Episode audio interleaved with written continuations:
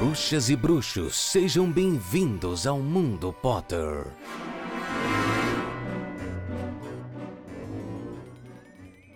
Olá, sejam todos muito bem-vindos a mais uma edição do Mundo Potter. Eu sou Itamar Santos e semanalmente a gente tem um encontro para falar de Harry Potter. Mais especificamente, a gente comenta capítulo a capítulo dos livros. Nessa temporada estamos falando sobre Harry Potter e a Ordem da Fênix. Hoje é o nosso episódio número 104, capítulo de número 5, a Ordem da Fênix. E eu não faço aqui nada sozinho. Com vocês, o meu amigo Paulo Rodrigues. É, a gente não faz nada sozinho mesmo. Se vocês estão ouvindo, a patrulha canina tá latindo atrás da gente. Salve! Oi, gente. Vocês estão bem? Como é que vocês estão? É, a gente já tem, que, já tem que deixar os recados, né? Vai ter barulho, vai ter chiado, tem cachorro latindo, tem caminhão trocando lâmpada, tem obra acontecendo aqui em volta. Ou vai com barulho ou não tem episódio, a gente optou em entregar o episódio com barulho. Então, assim, por mais que a gente trabalhe. Até para as coisas ficarem mais orgânicas, né? A nossa ideia é fazer uma integração entre o nosso público com o nosso meio. Claro. É proposital. Eu pedi pro, lá, pro A pra latir. Uhum. Tá, tá. É, sempre importante que as coisas sejam orgânicas, né? Natural. É, vida real, né? É vegana, menina. É, vida real. É um podcast vegano esse. É um podcast vegano, é ótimo. Siga a gente nas redes sociais, a gente é o arroba Mundo Pottercast, tanto no Instagram quanto no TikTok. O nosso pessoal é arroba Itacente e arroba RodriguesPH. Sempre muito importante falar sobre financiamento coletivo, uma forma de apoiar o podcast pois assim a gente pode conseguir com que ele continue sendo semanal. Você pode fazer isso através do padrim.com.br barra Mundo Potter e fazer a sua doação, ou através do Pix com mundopottercast.gmail.com. Uma coisa muito importante é compartilhar nas redes sociais o podcast para que mais pessoas possam escutar e compartilhar e se divertir e falar sobre Harry Potter. E é isso. Sabe que dia que é hoje? É o dia da gravação, não o dia que o episódio vai ao ar. É isso não, que você vai fazer? Do, o dia do episódio ao ar. Ah, ah, o dia do episódio ao ar? Ah, tá. É. ah, não, não sei. Que dia é hoje? É dia 17 de março. Hum. Sabe o que significa? Não faço ideia. Que estamos a 10 dias da nossa primeiríssima live de gravação do episódio do Mundo Potter. Então, se você está ouvindo a gente, já anota aí no seu Google Agendas, no seu iPhone Agendas, não sei se existe um, um iAgendas ou sei lá. Você tem diferente. iPhone e não sabe? Claro que eu não sei, eu baixei o Google Agendas. Você baixou. É, que faz sentido, porque você já tem tudo lá, né? Exato. Aliás, eu não uso o iCloud, eu uso o Google Drive. Google Drive. É, tá tudo assim, entendeu? Uhum. Eu sou o usuário de iPhone, mas não usuário de iPhone. É que você é um recente usuário de iPhone, né? Aí tem essas coisas. Eu, eu não migrei ainda, pois né, condições ainda não me permitem. Continuo aqui no meu Androidzinho, mas muita gente gosta, muita gente não gosta, aí depende muito, né? Eu também acho que se alguém quiser comprar o meu iPhone, eu vendo ele numa boa. Nossa, de já tá nesse nível assim? Já, já cansou dele? Ah, vamos lá. Qual é a grande vantagem de um iPhone? Esse é o grande ponto. Por que as pessoas compram iPhones? Porque a câmera é sensacional. E realmente é, tá? Estou apaixonado pela câmera do celular. Tirando isso, eu vou ser cancelado nesse momento. Mas para mim ele é só mais um telefone, sabe? Aí meus amigos falam assim, mas ele não trava. O meu telefone também não travava. Eu gostava dele, ele funcionava bem. Então, é. é, é Entendi. Tá? Tipo, Você ainda não viu tantas vantagens assim nele. Isso, e vi muitas desvantagens. O preço. É, essa é uma desvantagem bem grande. Uhum. Bem grande, menina. Para falar que eu não vi nenhuma vantagem, tem uma funcionalidade sensacional que é você copiar o texto de uma foto. Essa vantagem é incrível. Mas tirando ela, Acabou. É. Mas enfim, voltando ao que importa, anotem em seus Google Agendas ou iPhone Agendas que no dia 26 de março faremos nossa primeiríssima live de gravação do episódio. Então, se preparem, façam suas anotações, porque nós estaremos interagindo com perguntinhas de vocês lá no nosso Instagram. Sim, faremos essa live pelo Instagram.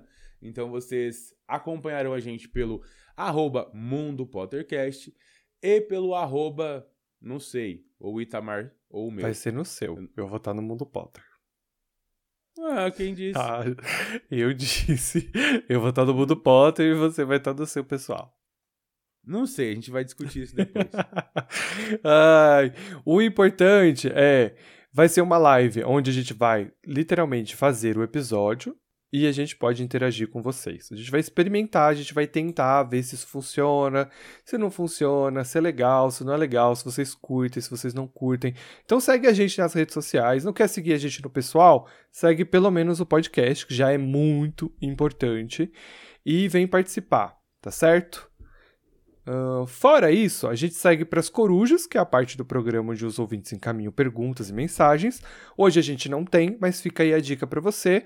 Pode estar encaminhando aí a sua coruja através da DM das redes sociais ou pelo e-mail mundopottercast.gmail.com. Aí você manda sua dúvida, uh, suas sugestões, sua crítica, seu comentário, enfim, aquilo que você quiser você manda lá pra gente e você pode aparecer aqui.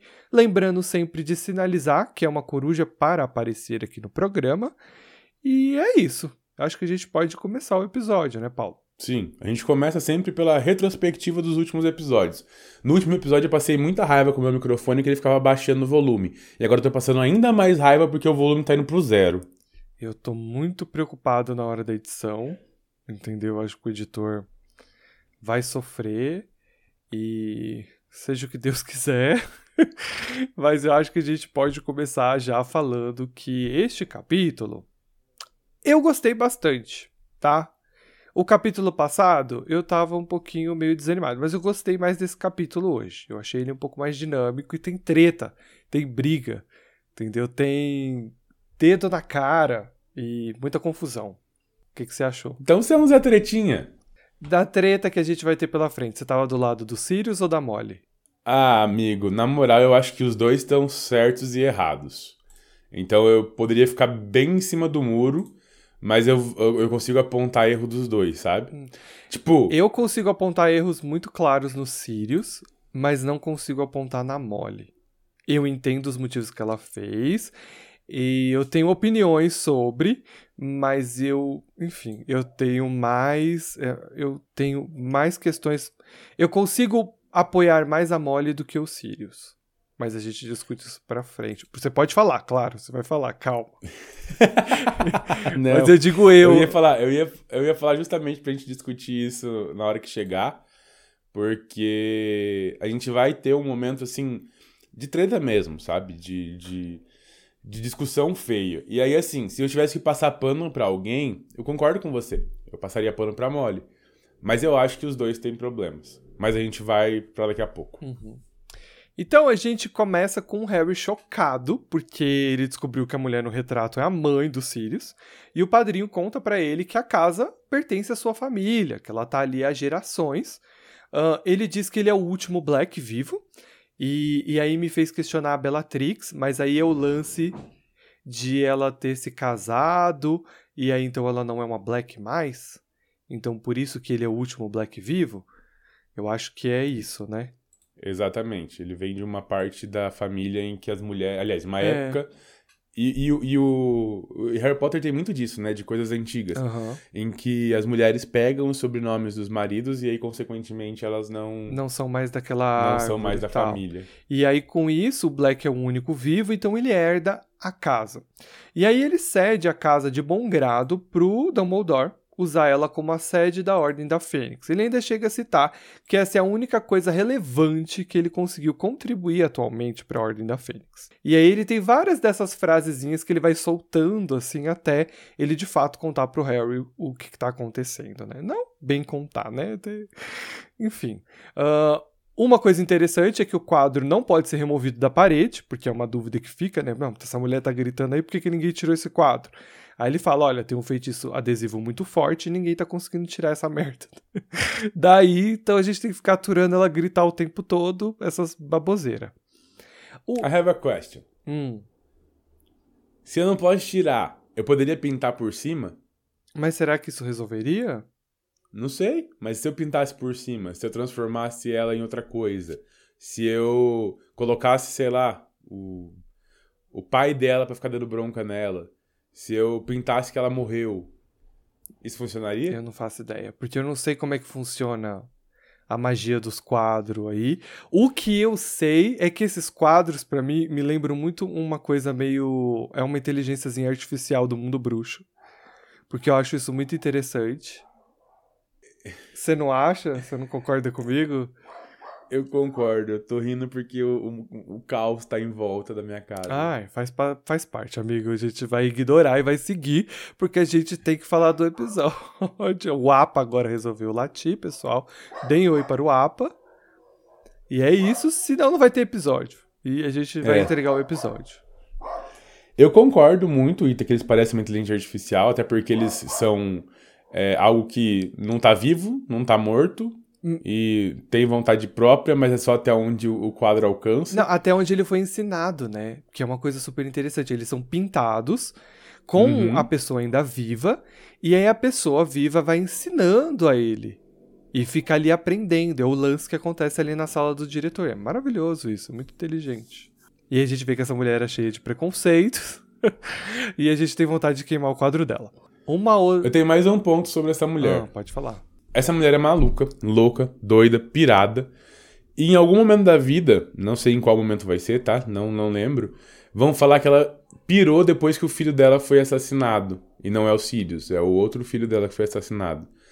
Será que ela sempre foi maluca e só piorou? Ou será que ela só ficou desse jeito depois da morte do filho? Eu acho que ela sempre foi, ela piorou.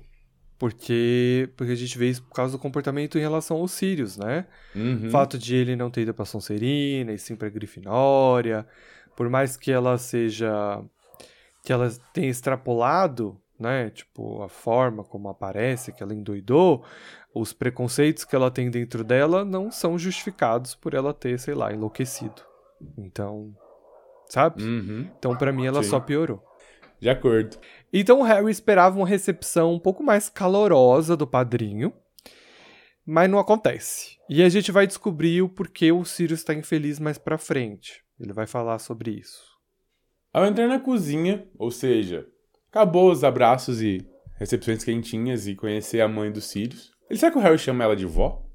Poderia, né? Poder. O garoto repara que ele segue, tipo assim, muito parecida com os outros cômodos. Numa vibe meio trevosa, meio gótica. Que é muito como é escrito essa casa, né? Numa vibe extremamente gótica. Ele já a classificou como de um bruxo das trevas, né? Ele fez isso no capítulo anterior, que facilmente é uma casa de um bruxo das trevas. E aí tem esse lance dela ser mal iluminada, as paredes são rústicas, né? Que acho que se ele fala como se fosse feita na própria pedra, alguma coisa assim, né? Sirius Black é claramente um bruxo das trevas. Enfim, o que, que tinha nessa cozinha? Pouca luz, móveis rústicos, uma mesa de madeira gigantesca, e aí tava lá o Sr. Weasley sentadinho nessa mesa de madeira junto com o Gui, e eles estão ba- batendo um papo, conversando, olhando os papel, Fuxico, E aí chega- fuxico, é fofoca. fuxiquinho. É fofoca. choquei. No cantinho da sala, falando baixo, é fofoca. Sabe o que que a Rita Skeeter podia fazer agora que ela tá impedida de escrever? Hum, o quê? Abrir um, um Instagram chamado Choquei no Mundo Bruxo e começar a falar a respeito. Deus me livre. Deus me livre. Sabe o que, que é esse fuxico? Eles estão olhando uns mapas que sobraram ali na frente. E aí eles estão batendo um papo, que eles estão analisando o mapa de alguma construção que a gente não sabe o que, que é. E aí a Tonks, que tá totalmente atrapalhada, todo mundo já percebeu que ela é uma Aurora um tanto quanto com dois pés esquerdos, ela deixa cair um rolo de pergaminho, ela molha esse rolo de pergaminho, dá uma estragada nele. Acho que cai uma vela, não é? Meio que quase Eu que acho que é. queima. É. eu acho que é uma vela. Enfim, ela estraga e aí a senhora Weasley vai e conserta. Com a luz do feitiço, o Harry enxerga que é um mapa, e ele conta pra gente, é por isso que a gente sabe que é um mapa. E a senhora Weasley dá uma bronca no, No- marido e no filho. É um mapa, é uma planta de um. de algum lugar. Acho que, acho que é melhor do que falar mapa, não. Porque a planta. É uma, pla- é um- uma planta baixa de um projeto arquitetônico Isso. de algum lugar baixo. que se eu tivesse Eu que chutar, esqueci. porque nunca é Eu dito. esqueci, baixou o engenheiro ali. Ai, Jesus. É, e se eu tivesse que chutar, é um. Lá do Ministério da Magia. É, eu também, obviamente. Pois enfim, ela briga com o marido e com o filho, fala que essas coisas não deveriam estar ativos até depois da reunião. E aí o Gui meio que usa um feitiço pra limpeza e faz o, o, o papel sumir. Eu achei meio esquisito, mas faz sentido, porque é um feitiço de desaparição. A gente usa pra limpar umas coisas sujas, mas também já foi usado pra limpar uma cobra.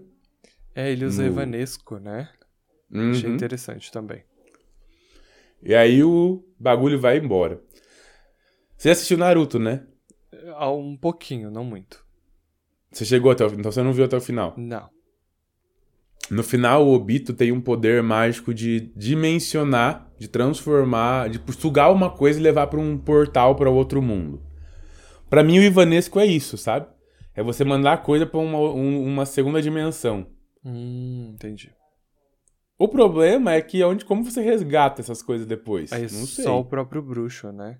Eu acho que aí Pode ele ser. faz um feitiço que reverte, mas aí só o próprio bruxo pode trazer de volta, provavelmente. Será que chama Desivanesco? Não sei. Aí a gente tinha que ter pesquisado pra pôr no roteiro. Uhul! É isso, gente, acontece. Fica, ai, ai. fica a dica. Ah, É o nosso jeitinho. O Sirius pergunta pro Harry, né? Porque assim, ah, o Sr. Weasley e o Gui cumprimentam o Harry, perguntam como ele tá e tudo mais. Ele se senta à mesa, o Sirius também. E aí o, Harry, o Sirius pergunta ao Harry se ele já conheceu um mundungo. E aí o Harry tinha reparado num amontoado de trapos que estava num canto. E ele achou que era só um monte de trapo, mas na verdade é um mundungo. Ele estava ali dormindo. Então o bruxo acorda. É interessante que o, o mundungo é chamado pelo Sirius de Dunga. E achei curioso esse apelido, mas enfim. E, ah, e quando ele acorda e ele percebe que é o Harry, né? Ele fica ali meio né, meio constrangido, aquela coisa, ele pede desculpa ali pela confusão que ele causou, daquele jeito do mundungo. Ele fala que era uma oportunidade de ganhar dinheiro que ele não podia deixar passar e tudo mais.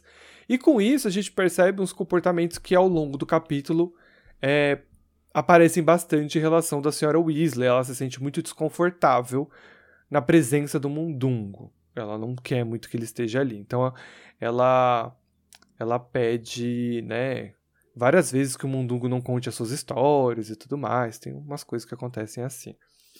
É, no meio dessa confusão toda, ela pede ajuda para pro jantar, né? A senhora Weasley. Porque tá todo mundo ali e é só ela que vai cozinhar. É só ela que vai. Não, ela pede ajuda da galera. Acho legal porque outro traço dessa coisa desastrada da Tonks é percebida aqui pelos personagens e é frisada, né? Porque a Tonks se oferece para ajudar, mas a senhora Weasley dá ela dá uma olhada assim e fala assim: "Ah, tá, acho que não precisa não, você tá cansada da viagem. É melhor você ficar aí quietinha."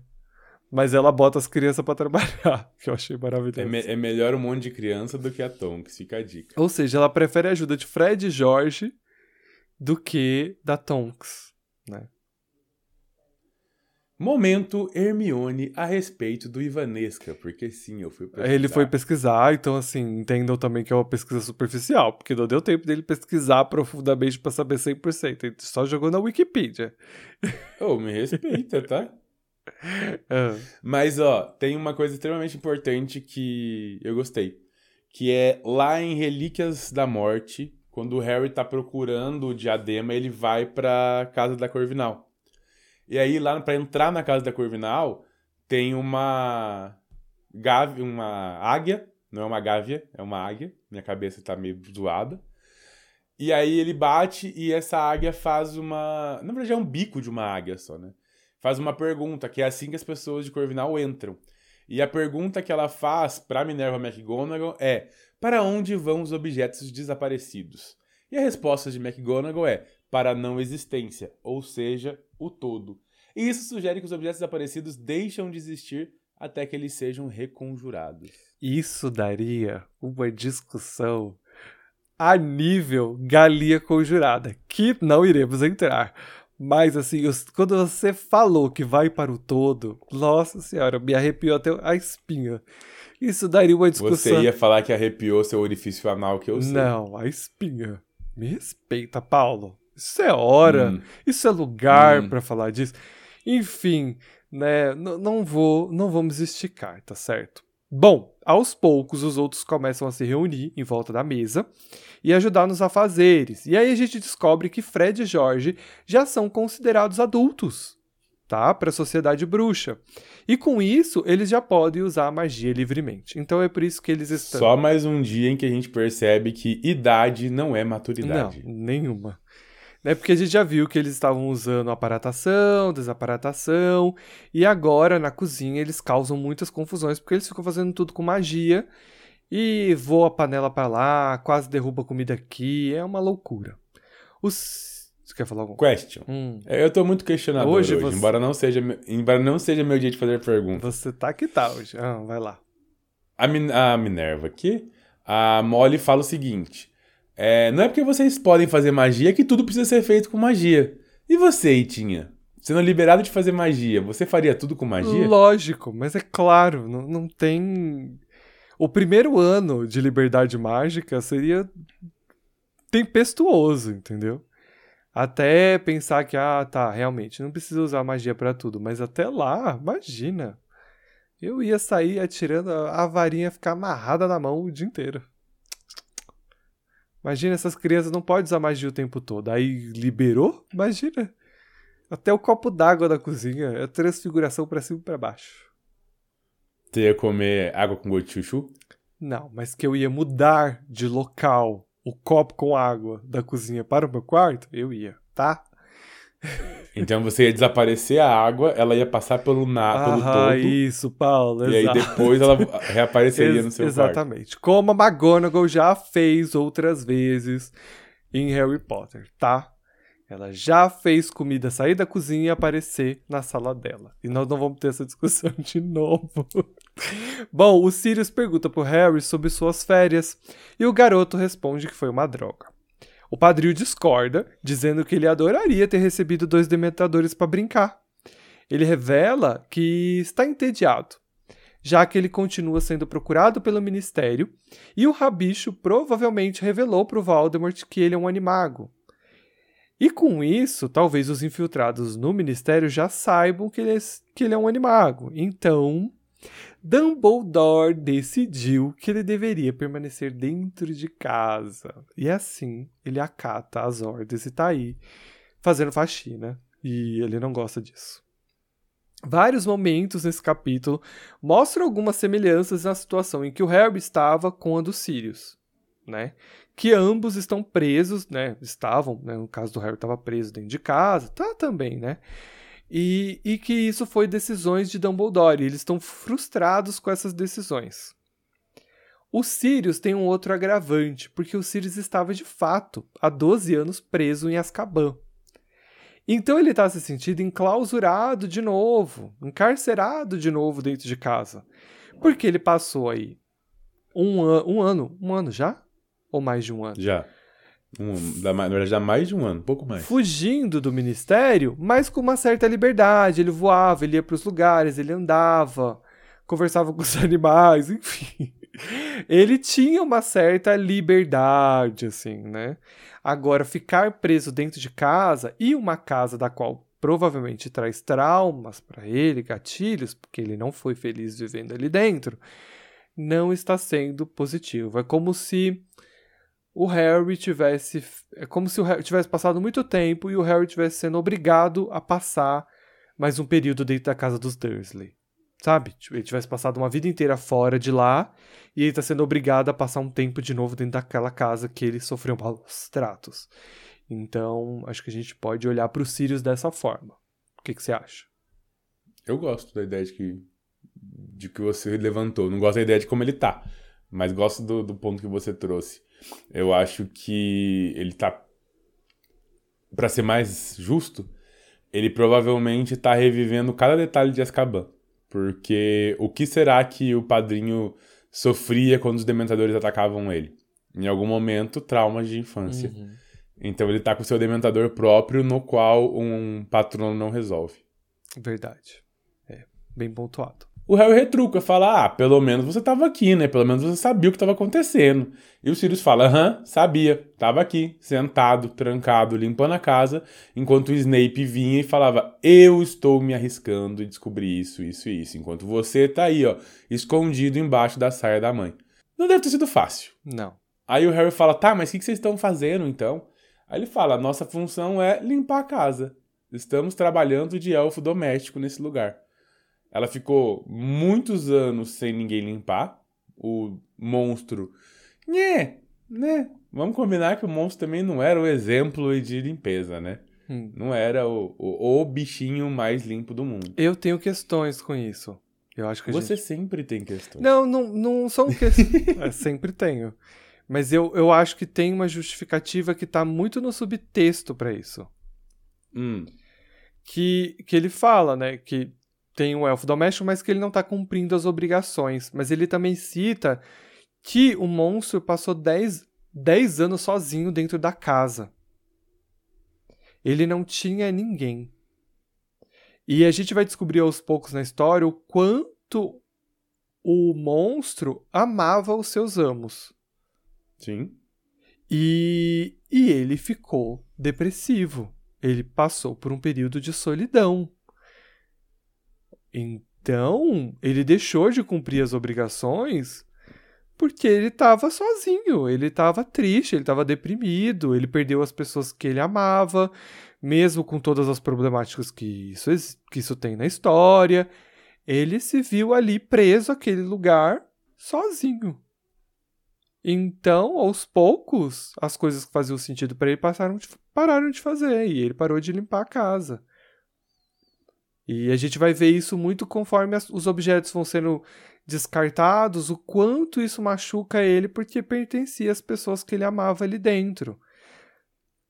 É muito curioso o quanto ela consegue escrever, tanto no- no- na frente do texto quanto no subtexto, o quanto a gente tem es- esses. Ela sabe falar sobre sofrimento. Esse é, um, é uma característica dela. Ela consegue falar muito bem sobre as emoções humanas, mesmo quando ela não tá com personagens humanos. E às vezes algumas coisas ficam assim, bem, bem de longe. Aí quando a gente pega a lupa pra ver, isso é uma coisa que bate. Porque imagina você passar preso, igual o Sirius passou 12 anos e acabou sofrendo, o monstro passou 12 anos. Ah, mas o monstro podia sair, mas ele é um elfo doméstico.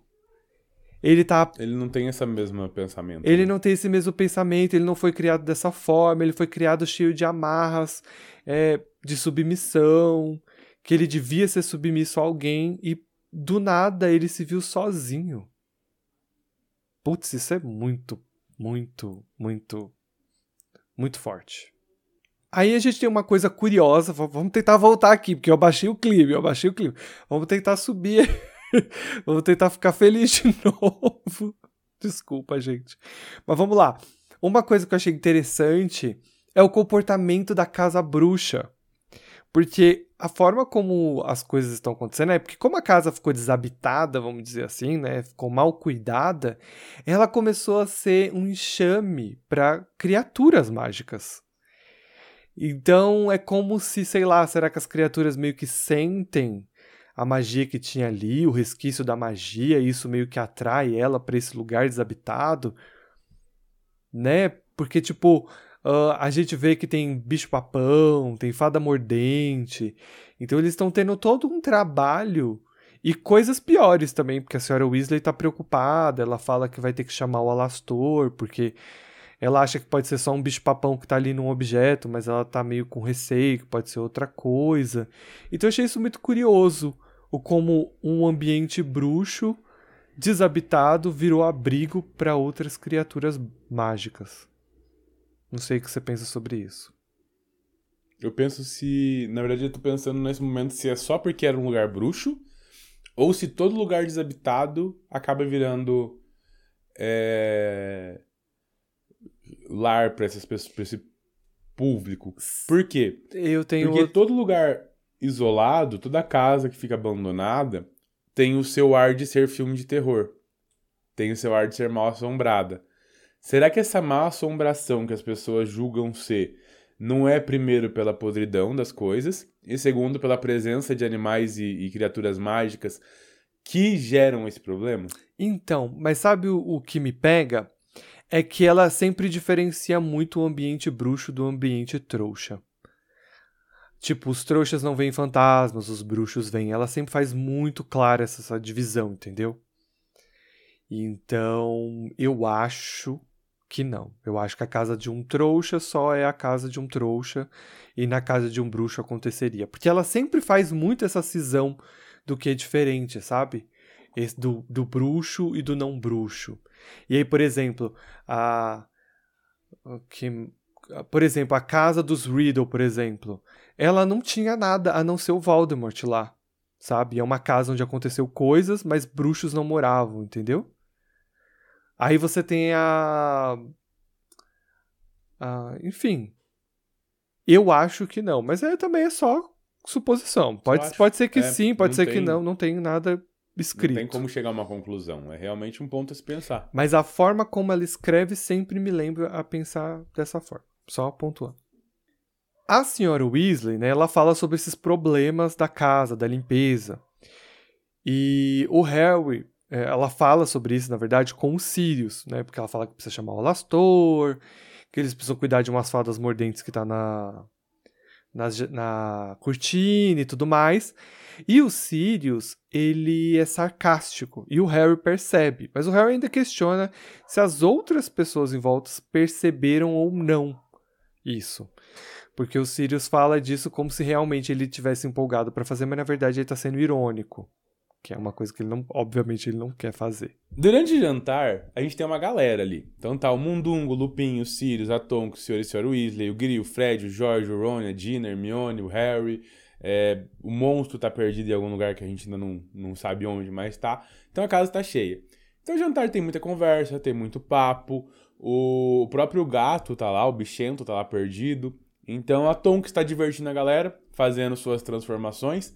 O Harry percebe, inclusive, que em determinado momento essas transformações são rotineiras, porque as pessoas começam, ah, faz a nariz de porco, ah, faz a cara de coração.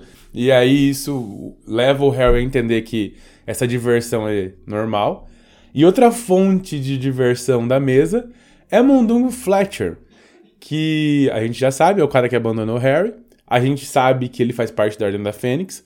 A gente descobre agora que ele faz parte da Ordem da Fênix porque ele é muito leal ao Dumbledore, porque uma vez o Dumbledore tirou ele de uma enrascada.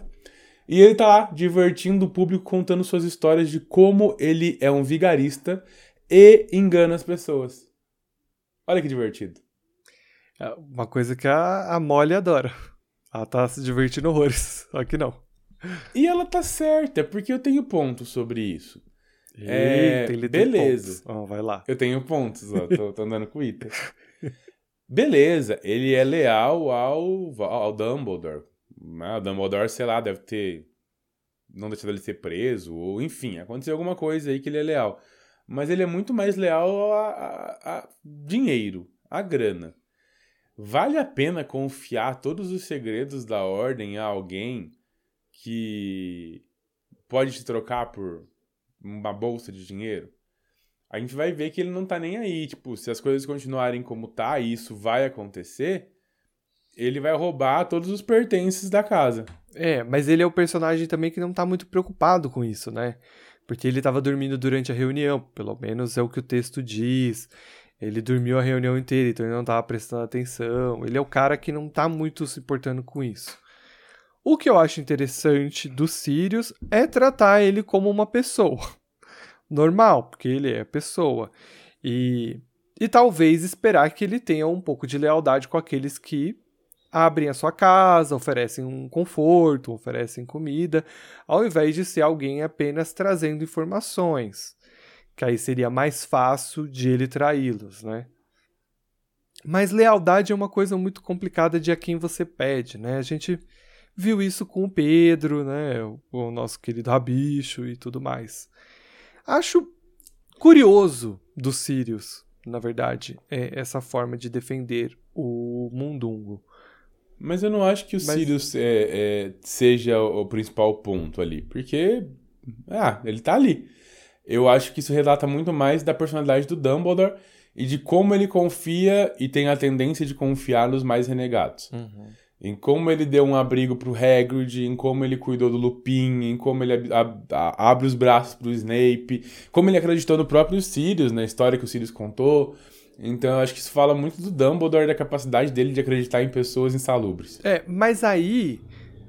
Eu concordo com você com tudo.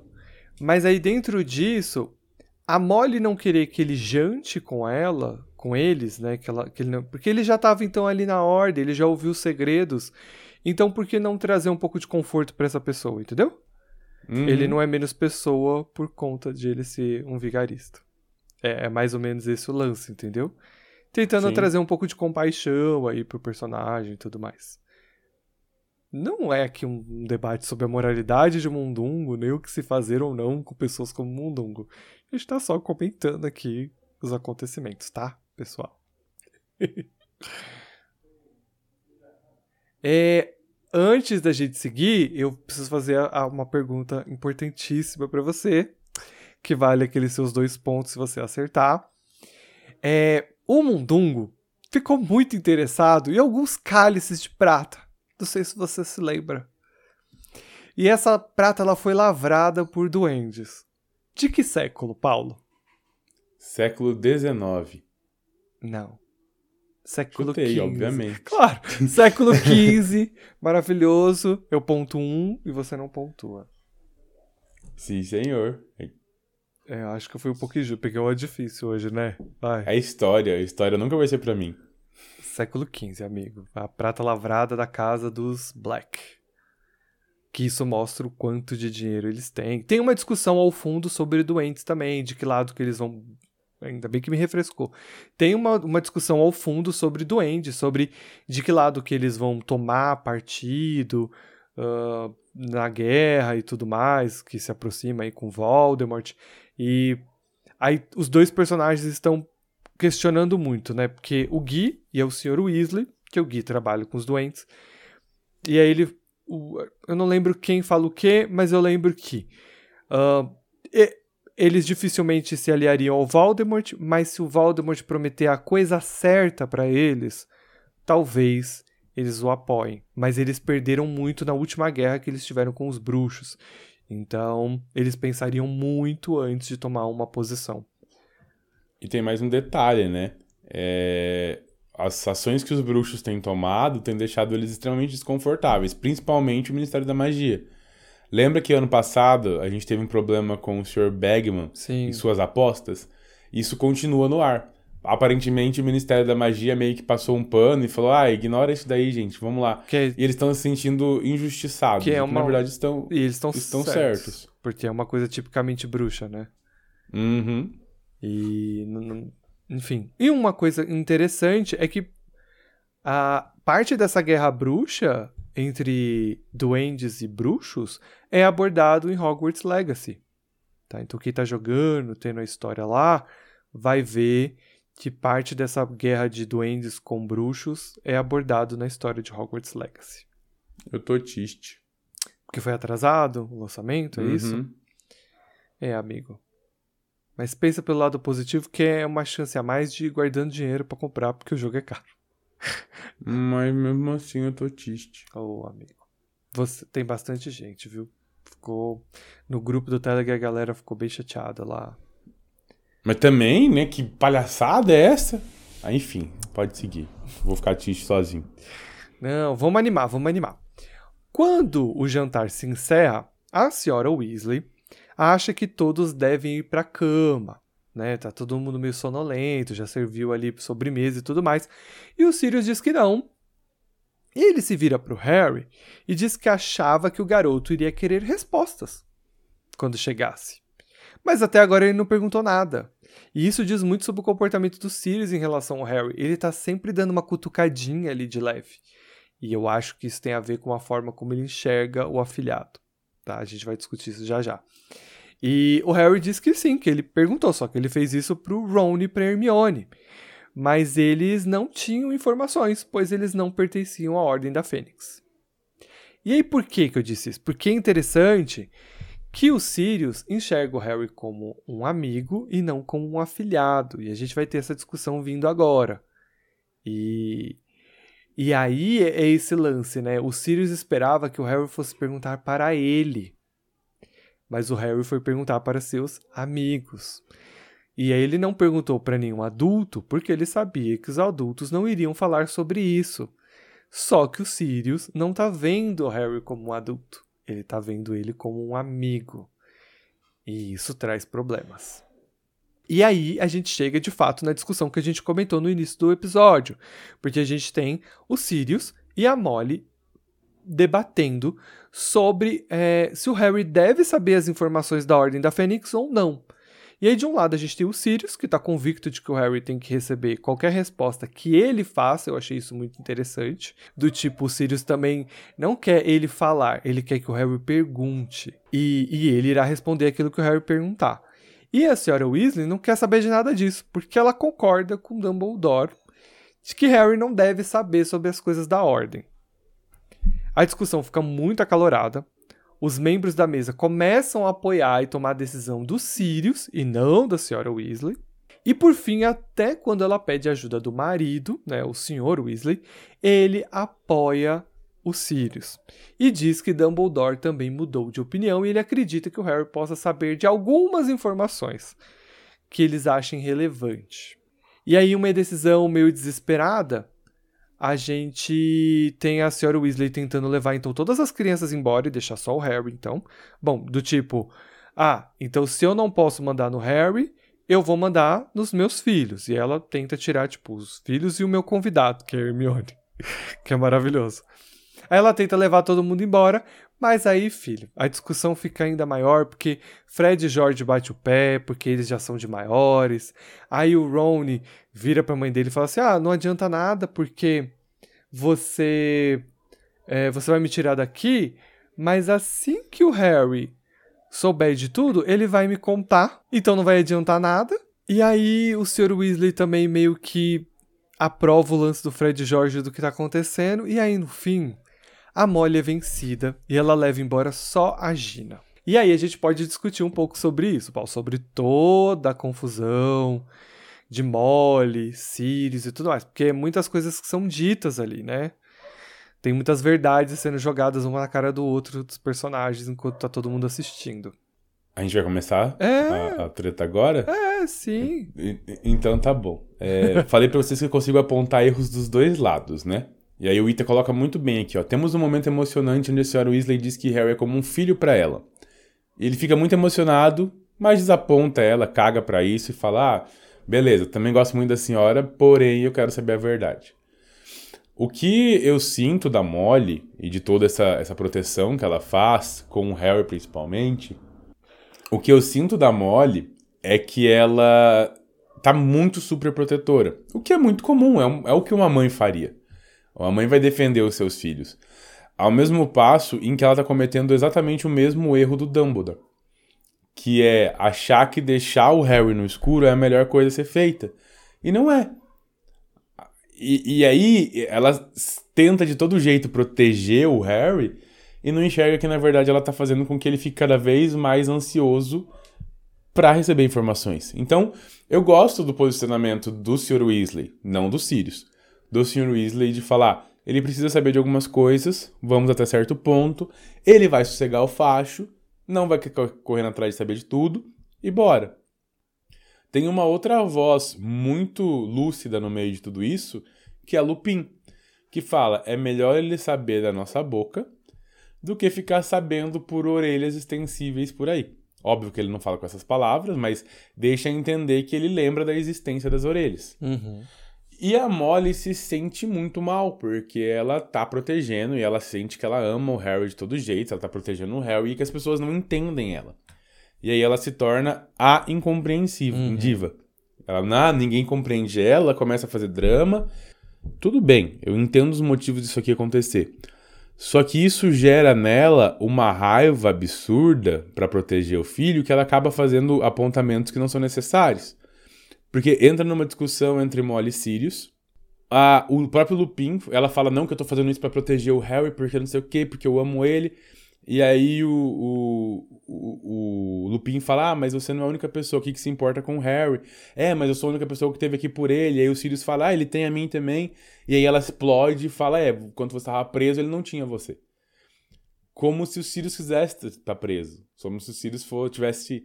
Então, é, nesse descontrole... Mas é um contra-ataque também, porque quando ele vira e fala que ela não é a mãe dele, né? Sim, então, então é da nesse... onde vem o, o, Porque é como se. Quando ele fala para ela assim. Eu vou deixar você concluir, tá? Peraí. É quando ela vira, quando ele vira e fala assim: ah, mas você não é a mãe dele.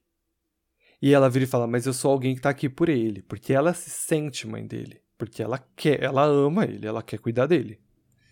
Então bate forte nela, então ela revida depois. Entendeu? Não, eu concordo, mas ele não tá errado. Não tô falando que ele tá certo de é, é. falar que é isso pra ela. Mas ele não tá errado, porque ela tá agindo como se só ela fosse a, uhum, a mãe preocupada. Como se só ela fosse a preocupada. Como se só ela soubesse o que é melhor. E aí, tipo, o, quando ele fala isso, né? Tipo, é, é, um, é um passo antes, na verdade, né? Quando ele, ele fala, ah, você não é a mãe, e ela fala sobre ele estar tá preso, aí o Lupin vem e fala, olha, Molly, calma, nem todo mundo é, tem essa super proteção sua, mas todo mundo se preocupa com o Harry. Então, é, o que eu falo nesse momento é: tá todo mundo tão, tão, tão estressado uhum. que acabam soltando muitas farpas um pro outro. Uhum. Então, por isso que eu falo que tem gente certa e gente errada. Uhum. Eu, particularmente, acho que o Sirius tá certo. Acho que o Harry não pode mais ficar no escuro. O jeito com que ele fez na frente de todo mundo, justamente para cutucar a Molly, porque ele sabia que a Molly ia reagir, uhum. Não é certo? Porque ele está incomodado com ela. As téculas. É, é, é, é esse é o grande é ponto. Isso que o texto vai trazendo ao longo da gente chegar até aqui. Ele vai falando, uhum. ele tem umas, uma ironiazinha, porque ele está incomodado com ela. Talvez por ela ser essa figura de mãe, que talvez ele não tinha, ou que talvez ele via até na própria mãe do, do, do Tiago, e, e talvez isso incomode um pouco ele. Seja lá de onde está vindo isso, ele já estava incomodado com a Molly. O que eu queria pontuar é o seguinte: qual é o grande lance que está acontecendo aqui? É que só a Molly está agindo como uma adulta que protege os seus filhos. Só tem ela. Eu queria que tivesse outro personagem que estivesse concordando com ela. Eu não sei quem, tá? Isso aí é coisa de autor, ela tinha que ter escrito. Me incomoda que é ela batendo de frente com três caras e sendo vencida, como se ela fosse uma super protetora, como se eles não fossem crianças, e eles são crianças. Quando ela age super protetora com o Harry, ela não está agindo só com o Harry. Ela está protegendo todas as crianças. Ela não quer que Fred e George seja ali, ela não quer que nenhuma das crianças escute aquilo. Porque ela enxerga eles como crianças que não tem que estar tá se enfiando no meio de uma guerra. Então o que me incomoda, na verdade, é ela ser a única adulta que está prezando pela infância dos personagens. Mas eu concordo que é uma discussão que a gente já estava tendo antes, que o Harry tem que saber sobre o que está acontecendo, porque não funciona. E aí eu trago um ponto bem importante que é o Sr. Weasley já passou por isso. Quando a gente estava lá em O Prisioneiro de Azkaban, o Sr. Weasley vira para o Harry e fala: Olha, o Ministério não quer te contar o que está acontecendo, mas devido aos acontecimentos passados, eu acredito que você precisa ter informações sim. Porque se você não souber, é pior para você e para a gente, porque eu sei que você vai se meter em rascadas piores. Então, não é estranho para mim que o Sr. Weasley esteja a favor de, de informações. O que me incomoda é ela ser essa única personagem, porque ela fica parecendo, ah, é a mãe doida que só quer proteger todo mundo. Mas ela tem um ponto muito importante, que ela de fato quer proteger a inocência, porque eles são crianças, eles não têm que estar tá lidando, falando com a guerra. O Carrie é um caso excepcional, enfim, que a gente sabe. Mas ela, como uma adulta, ela quer preservar aí o bem-estar das crianças. Então, é como o Paulo falou, não tem certo e errado, tá todo mundo no, a flor da pele. É, e assim, tem mais uma pessoa que tá protegendo, né? Que na verdade é o Dumbledore. É, mas é o, que- Dumbledore tem outras questões, né? Eu não sei se é bem independente, protegido. Independente de todas as questões, grande parte disso é porque. E ele fala isso no próximo, no final desse livro. Que ele tem uma falha gigantesca, que é ter pensado em todos os planos pro Harry como um porco, que é o que o Snape fala, que é pra ser abatido, mas que ele teve um problema muito sério de ter sido cativado pelo Harry. Então, parte das defesas, é, e não é a maior parte, mas parte dos problemas do plano dele foi por isso. Não, não é o todo, a gente sabe que não é o todo. Mas parte do, do, do problema é porque ele tá querendo defender e proteger. Se não fosse assim, ele já tinha contado toda a história que a gente vai descobrir nesse livro e nos próximos pro Harry há muito tempo. Se ele não tivesse sido cativado, se o Harry não tivesse sido uma pessoa que tivesse apaixonado o Dumbledore, ele já teria contado a história inteira e a vida seria muito mais fácil, inclusive. Uhum. Mas tem essa outra, esse outro personagem.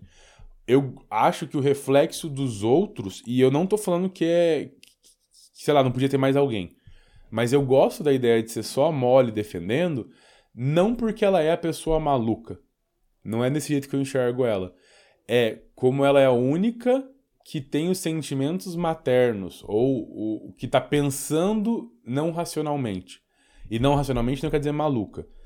Quando. o- qual que é o grande lance do Dumbledore? Ele tem o pensamento racional, em que ele tá criando o Harry pra, pra ser abatido, mas ele também tem um pensamento emocional que protege o Harry e fica no meio do caminho. É, ele. Eu acho Os que fica mais outros- bonito a gente falar que o Dumbledore está criando o Harry como um peão no grande plano do que realmente levar em consideração que ele é uma pessoa que tem sentimentos. É isso. Não é? Mas eu, eu não, eu, eu acho que ele tem.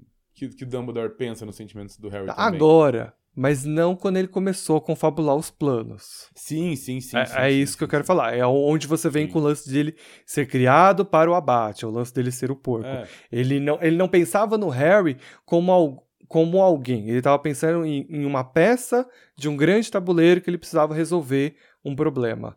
E aí? até porque ele não conhecia o Harry. Sim, exato. Então ele sabia do Harry bebê. Mas essa é uma discussão aí- muito longínqua ainda. né? Sim, mas e aí o que acontece na casa é os dois lados do Dumbledore lutando entre si. É o lado emocional, que a Molly defende, e o lado racional que os outros membros defendem. Mas eu ainda bato nessa tecla de ela ter construído essa cena de ser só a Molly. Como se fosse só a mulher que fosse emocional, como se só uma personagem feminina que fosse capaz disso, e como se só a mulher que, que sabe que fosse isso. Enfim, é, é para além disso. Isso que me incomoda, porque a Tonks não fala nada, tá tudo bem, porque ela nem conhece o Harry direito pra falar alguma coisa, mas você tem o Lupin, você tem o Sr. Weasley, eu acho que a gente podia ter, sei lá, algum outro personagem ali onde pudesse tentar tomar um partido da Molly também, tentar conciliar as coisas e não é isso que acontece. É tipo, os outros personagens estão tentando fazer a Molly parar de agir como está agindo para que eles possam contar o- o- os planos e tudo mais. Né, Eu, eu não concordo contigo. Eu acho que o Lupin e o Sr. Weasley estão bem no meio do caminho. Eu acho que o único personagem que quer falar desesperadamente é o Sirius, assim como o único personagem que quer proteger desesperadamente é a Molly, e os outros estão no meio do caminho. Gente, ó, a gente precisa chegar num consenso. Eles são crianças, mas eles precisam saber de uma parte das coisas. Então eu não enxergo como você enxerga. Eu enxergo dois polos, que são a Molly e o Sirius, que é o foco da briga, e eu enxergo o meio do caminho. Tanto que o, o, o, Lupin fala, o, o Sirius levanta pra ser agressivinho lá, porque ele tá pistola, o Sirius fala, senta, fica na sua, e olha pra Molly e fala, Molly, todo mundo gosta do Harry, a gente precisa chegar num consenso. Mas Então eu não enxergo como você. Mas olha só, porque aí a gente chega no ponto em que a senhora Weasley, ela levanta e fala pro Sirius que ele não vê o Harry como uma criança. Ele vê, e o Sirius fala que o Harry não é uma criança, ele cita isso, mas o Harry é. Ahn, é, tem a discussão também, ah, porque o, Harry, que o Sirius fala, não, o Harry passou por um monte de coisa, e a senhora Weasley, não tô falando que ele não passou por isso, mas só porque ele passou por essas coisas não significa que ele não é criança. E aí tem o lance de ela falar, ah, você vê o Harry como se ele fosse Tiago. E embora ele seja parecido, o Harry não é o Tiago. E, e aí o que isso traz para discussão é A forma como o Sirius está revelando, está atiçando Harry para saber sobre as coisas, é como se ele estivesse falando com um amigo, como se ele estivesse falando com o Tiago. E aonde ela se preocupa? Porque ele não pensa no, no bem-estar do Harry. Ele está pensando em temos um problema com Voldemort, eu e meu amigo vamos resolver. E aí, o Sr. Weasley e o Lupin não ponderam aquilo que o Sirius está falando. Não há uma ponderação. Ninguém sentou e falou: vamos fazer um resumo aqui para o Harry do que está acontecendo. Simplesmente, eles deixam o Sirius hablar, aí eles hablam também, falam juntos, e, e, e começa essa torrencial que é as informações da Ordem da Fênix. Então é onde eu, eu me incomodei, entendeu? Mas tudo bem, a gente tem visões diferentes desse ponto, tá tudo bem, faz parte. Uhum.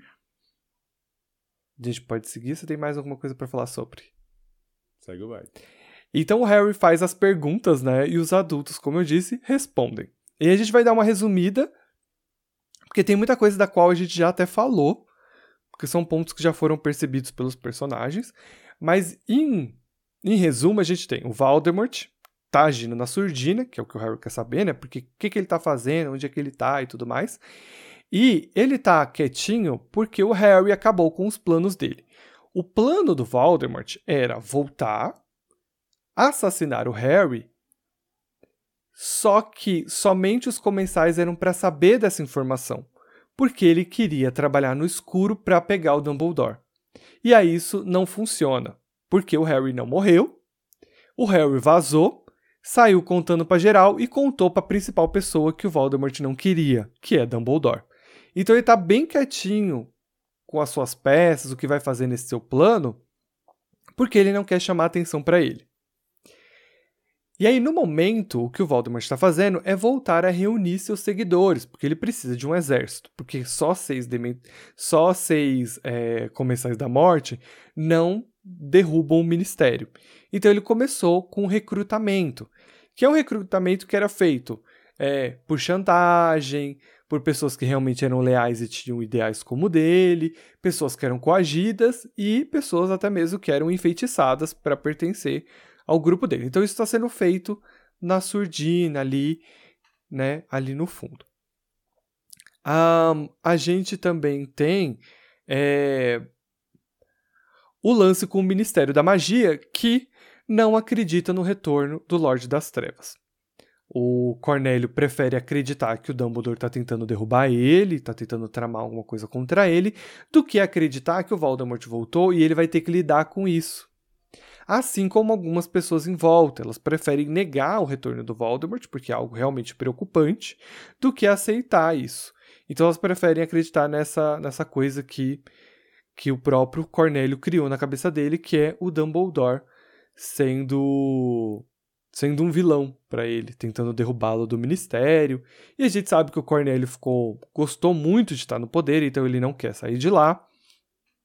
Junto com isso, o ministério controla o profeta diário e eles estão minando a reputação do Harry, como a gente já falou outras vezes. Até no episódio passado a gente mencionou que Dumbledore está passando por isso e aqui é frisado novamente. Dumbledore está perdendo a sua reputação, foi tirado aí do, do cargo de presidente. É, como é que é o nome? É. Suprema Corte dos Bruxos. Isso, presidente da Suprema Corte dos Bruxos, e ele ainda tem a possibilidade de perder a sua ordem de Merlin que ele tinha ganhado. Aí tem a piadinha do sapo de chocolate, que o Dumbledore fala que ele não se preocupa com nenhum desses cargos, a não ser que removam ele do baralho ali do sapo de chocolate. Outro ponto interessante que ele fala aqui é que o, o Dumbledore ele saiu da Confederação Internacional dos Bruxos, né? Porque votaram na expulsão dele. E aí a gente percebe que não são só os bruxos do Ministério da Magia de Londres que estão preocupados com o retorno de Voldemort. Porque tá todo mundo falando assim, não, isso é migué. Porque eles não querem trabalhar com isso. Então, ou a Confederação Internacional, que tem bruxos do mundo inteiro, acabaram votando pela saída.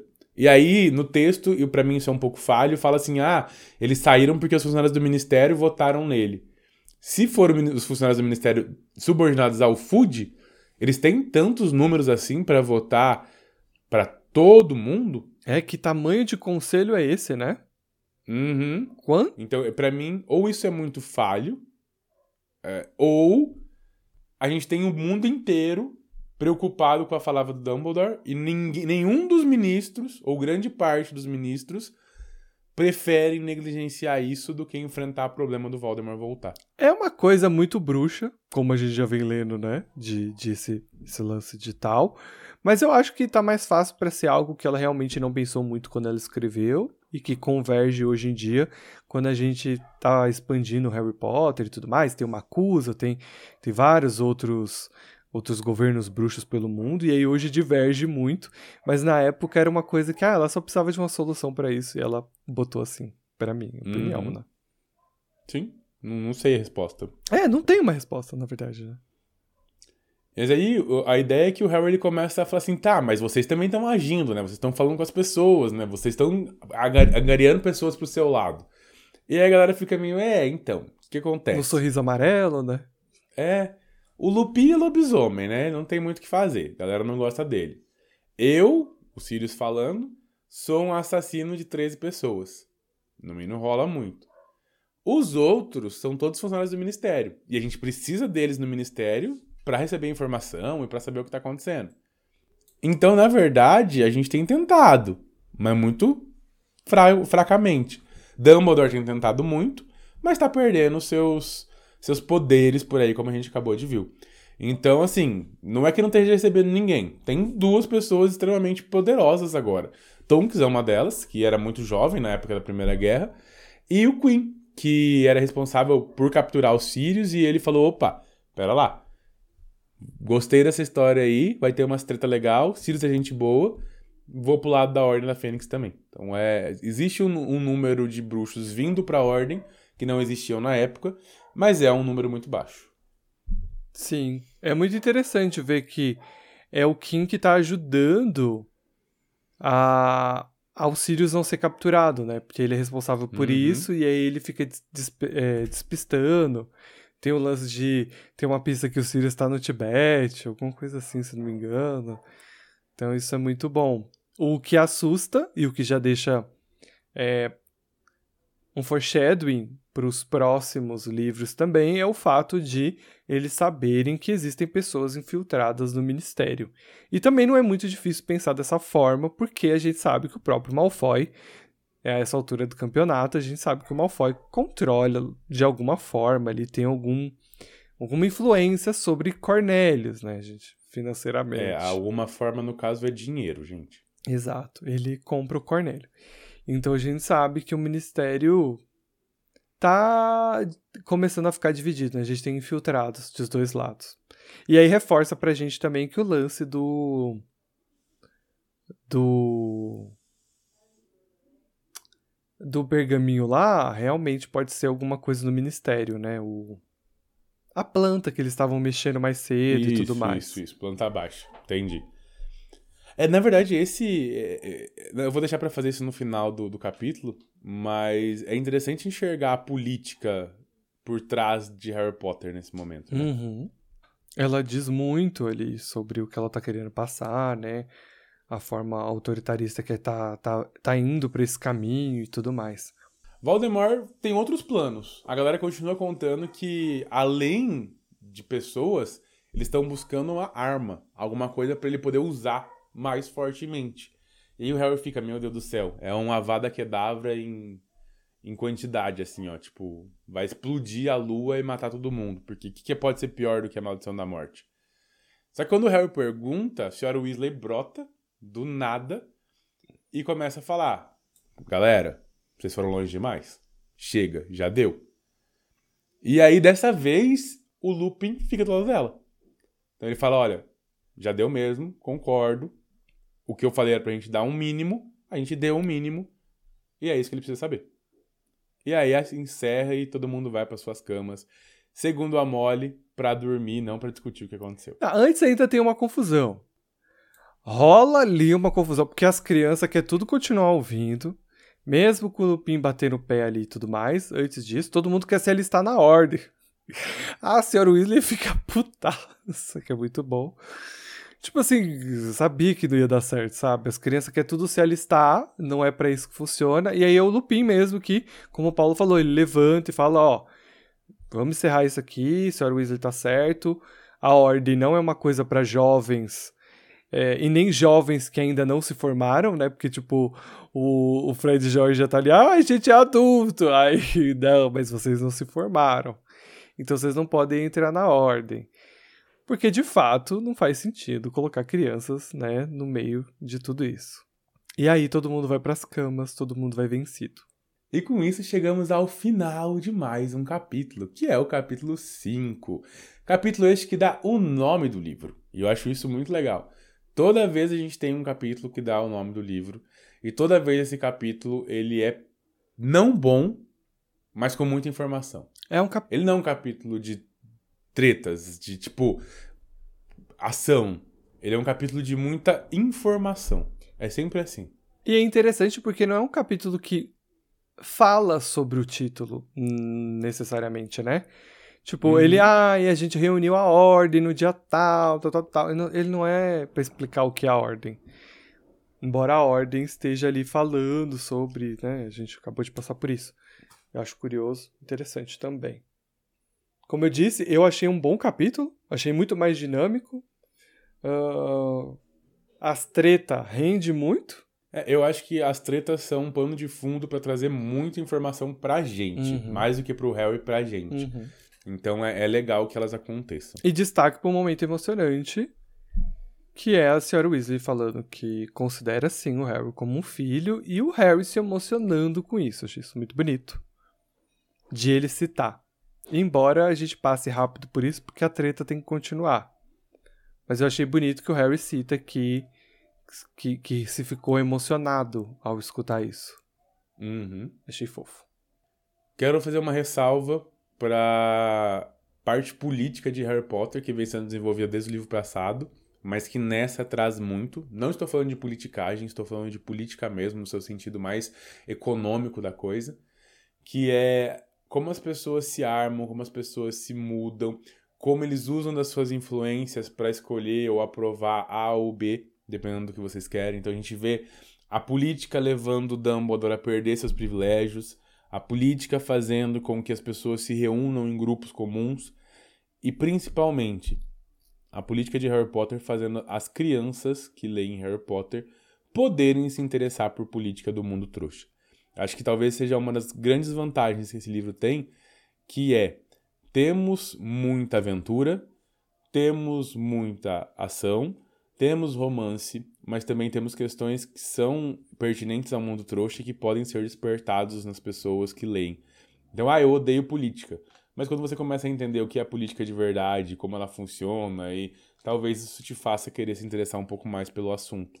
Então é uma introdução à política aí bem leve, mas é uma introdução à política que eu acho que principalmente para as crianças faz muito sentido. Exatamente. Então a gente se vê no próximo episódio? Sim, sim. Onde a gente, vai, a gente vai discutir o capítulo 6, a muito antiga e nobre casa do. Eu não entendi por que eles colocaram Mui. Né? Por que? É um tom meio francês. É francês? É, o Mui. A muito antiga e nobre casa dos Black. Episódio de número 105. Um grande beijo e abraço e tchau. Valeu, falou. É isso. Por que, que você tá agora com essa coisa brava de. Eu sou bravo. Não é, não. Era legal quando você fazia o tchau comigo. Tchau. Então vamos de novo. E tchau. Não. Eu tenho não, que saber quando eu isso vai ficar no episódio. Eu quero expor você mesmo, entendeu? É isso. Vamos lá. Não, agora eu não quero mais. Até o próximo episódio e... e... Tchau. Tchau. Isso. Muito mais legal. Tchau. Fui.